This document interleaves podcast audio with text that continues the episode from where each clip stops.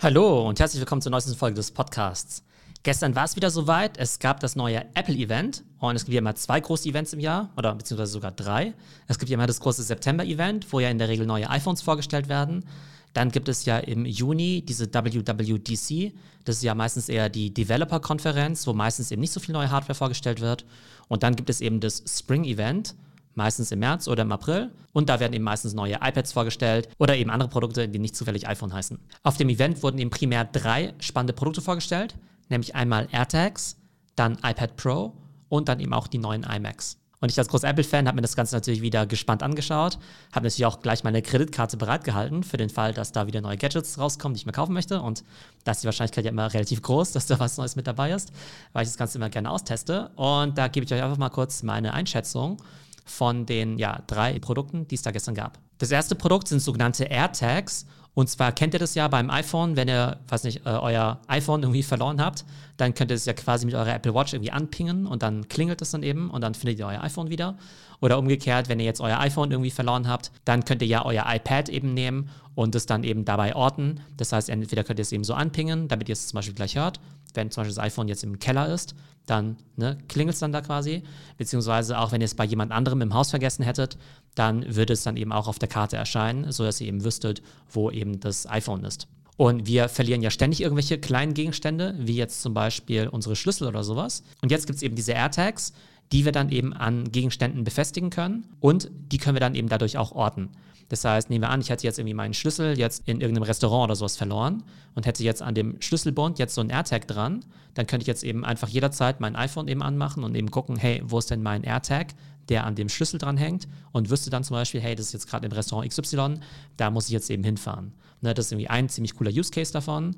Oder auch wenn man zu Hause eben die Schlüssel irgendwie nicht findet, das ist ja immer das Nervigste. Man will aus dem Haus, findet aber die Schlüssel nicht, weil man eben nicht weiß, wo man die hingelegt hat. Auch da könnte man eben die Schlüssel über diese AirTags dann eben locaten. Das heißt, auch wenn man weiß, die sind irgendwo bei mir im Haus, kann ich dann eben einfach die dann eben anpingen und höre das dann. Wo es eben auch ganz spannend sein könnte, nehmen wir an, ihr habt jetzt euer Auto oder meinetwegen euer Fahrrad jetzt irgendwo platziert auf einem großen Parkplatz und wisst aber nicht mehr genau, wo das war, dann könnt ihr eben auch dort drin eben so ein AirTag platzieren und es einfach da wieder finden. Also ziemlich praktisch eigentlich.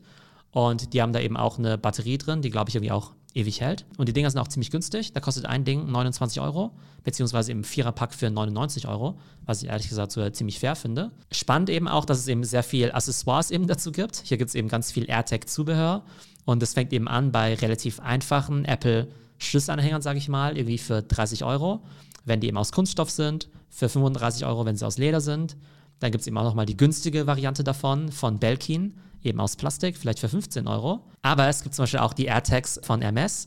Und da seht ihr ja schon, da ist eine Hermes-Gravur eben mit drin und dann eben auch so ein Anhänger, sodass man dann eben den Hermes AirTag dann eben an seiner Handtasche oder eben auch an seinem Reisegepäck eben befestigen kann. Und da kostet es eben zwischen 299 Euro bis zu 449 Euro. Also natürlich mega exzessiv. Aber ehrlich gesagt kann ich mir vorstellen, wenn ich jetzt eine Frau wäre und eine Handtasche hätte und mega viel Kohle hätte und mir das alles egal wäre und ich mir eh solche AirTags kaufe, dann würde ich mir wahrscheinlich auch so einen Hermes AirTag kaufen für 449 Euro. Also auf jeden Fall mal wieder eine ganz spannende Kooperation zwischen Apple und MS. Kommen wir jetzt zum iPad Pro und zu den iMacs. Die haben eine Sache gemeinsam, nämlich diesen sogenannten M1-Chip bei Apple gibt es ja diese große Chip-Transition. Früher haben die ja eben immer CPUs von Intel genommen und GPUs, also Grafikkarten, meistens eben von AMD. Und seit letztem Jahr ist es ja so, dass Apple jetzt ja seine eigenen Chips eben hat für die Desktop-PCs, ne? also diese sogenannten M1-Chips, wo sozusagen alles so ein System on a Chip ist. Das heißt, du hast im Prinzip alle wichtigen Komponenten von so einem Computer auf einem kleinen Chip eben drauf, vor allem eben die CPU und die GPU und eben alles ist eben von Apple selbst gemacht. Und dieses Modell haben sie ja in der Vergangenheit ja auch schon verfolgt, eben bei den iPhones und iPads. Und da hießen diese Chips ja immer, weiß nicht, A12, A13, A14 und so weiter. Und die waren eben super, super powerful. Und jetzt haben sie eben auch diesen M1-Chip, der ja in den MacBooks drin ist, die es ja seit letztem Herbst gibt. Ich habe ja auch so ein MacBook Pro mit diesem M1-Chip. Und die sind halt echt viel, viel schneller und viel zuverlässiger als eben die Dinger von Intel. Und diese M1-Chips, die sind jetzt mittlerweile auch in den iPad Pros eben eingebaut. Auch im neuesten iPad Pro. Und ehrlich gesagt gibt es dazu gar nicht so viel zu sagen, weil das iPad Pro, das hat eh schon so eine krasse Rechenkapazität, dass ehrlich gesagt selbst ein iPad Pro von 2019 mit dem alten A12-Chip oder sowas von Apple, dass sogar das eben noch massiv Power hat, um alles Mögliche damit zu machen. Und es gibt natürlich gewisse Power-User, die irgendwie 4K Video-Editing oder sowas auf dem iPad machen. Die würden wahrscheinlich von diesem M1-Chip eben profitieren. Aber selbst ich, als jemand, der eigentlich ständig seine Apple-Devices upgradet, selbst ich habe jetzt seit einiger Zeit eben schon ein iPad Pro mit so einem A12-Chip, weil ich eben einfach keine Anwendung auf dem iPad habe, wo ich so einen krassen Chip brauche. Das heißt, alle normalen Sachen, die man irgendwie macht, äh, E-Mails schreiben, meinetwegen auch Office-Programme und so weiter, da reicht halt dieser alte Chip auf jeden Fall. Also auf jeden Fall ist es cool, wenn ihr noch kein iPad Pro habt und jetzt eben eins kaufen würdet, dann könnt ihr eben sicher sein, ihr habt da einen Chip drin, der irgendwie krasser ist als die meisten Desktop-PCs, die es auf der Welt gibt. Aber gleichzeitig, wenn ihr eben schon ein altes iPad Pro habt, mit einem A12-Chip oder sowas, dann lohnt sich das Upgrade wahrscheinlich eben nicht. Es sei denn, ihr seid irgendwie professioneller Video-Editor auf dem iPad. Aber selbst dann würdet ihr wahrscheinlich zu einem MacBook greifen. Also Fazit, iPad Pro nicht besonders spektakulär, also krasse Performance, damit kann man wahrscheinlich echt coole Sachen machen. Jetzt eben auch eingebaut mit 5G und so weiter, wenn ihr unterwegs seid. Also ihr macht da nichts falsch, wenn ihr das Ding kauft. Aber muss auch sagen, wenn man es mal ausstattet, zum Beispiel das große iPad Pro mit diesem Magic Keyboard und so weiter, da ist man irgendwie ziemlich schnell irgendwie bei 1500, 2000 Euro eben mit dabei. Das finde ich dann ehrlich gesagt ein bisschen viel. Und da finde ich dann persönlich so ein MacBook ein bisschen flexibler von den Einsatzfähigkeiten her.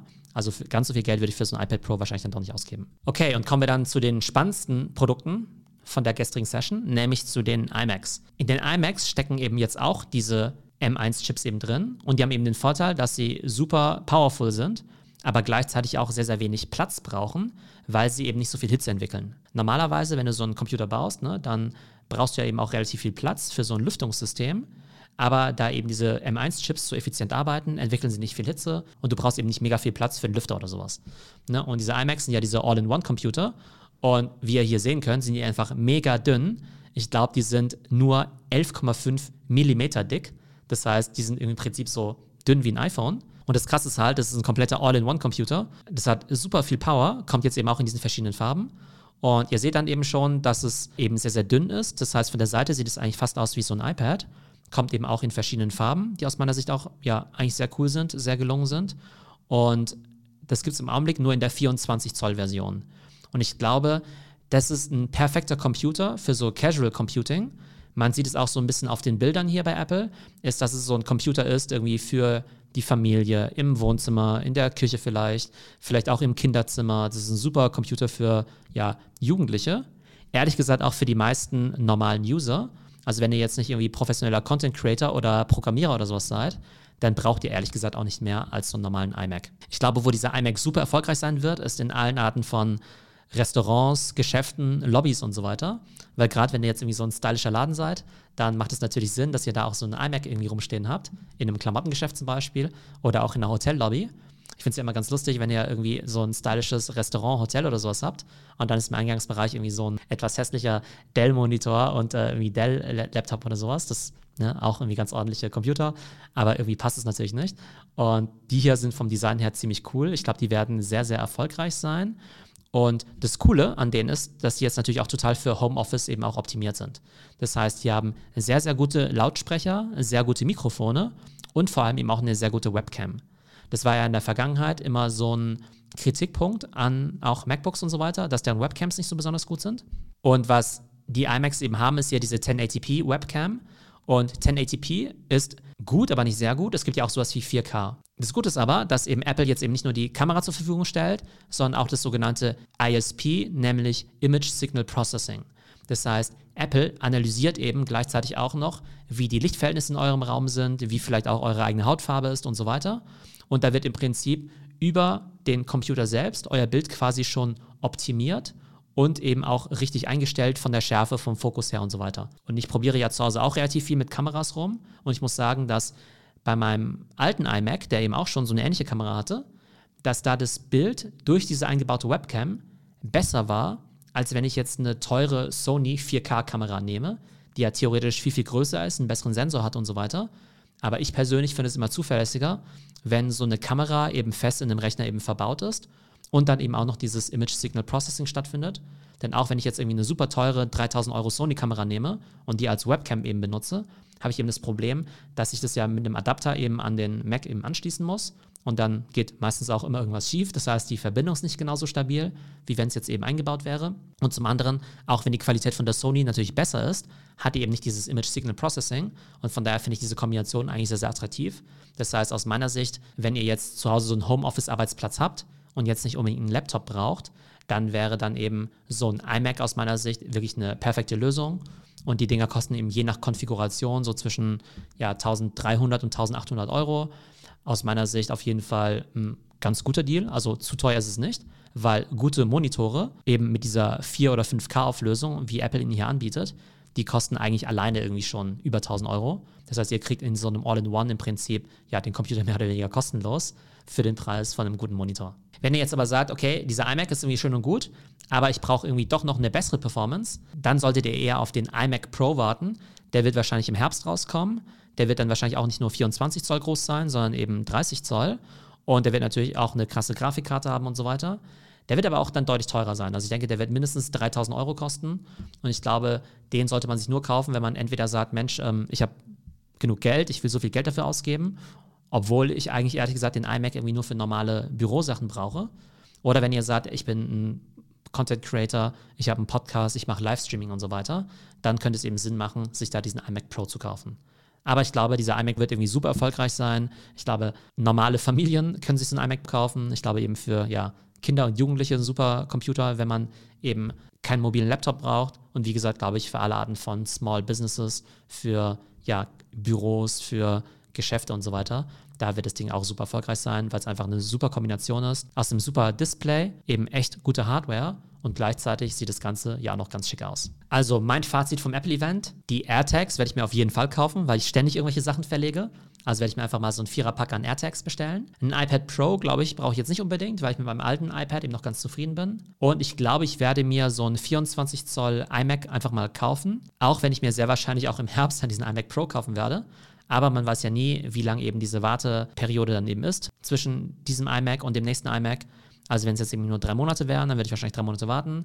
Aber wenn es jetzt eben noch sechs oder neun Monate wären, dann würde ich wahrscheinlich mir jetzt erstmal den kleinen iMac kaufen und dann wahrscheinlich in ein paar Monaten wieder verkaufen und mir dafür dann den iMac Pro kaufen. Aber wie gesagt, ich glaube, wenn ihr jetzt nicht irgendwie professioneller Content Creator seid und einfach ganz normale Office-Anwendungen macht, dann ist, glaube ich, ein 24 Zoll iMac auf jeden Fall ein super Gerät. Also, das war die Zusammenfassung vom Apple-Event. Ich hoffe, es geht euch gut und bis zum nächsten Mal.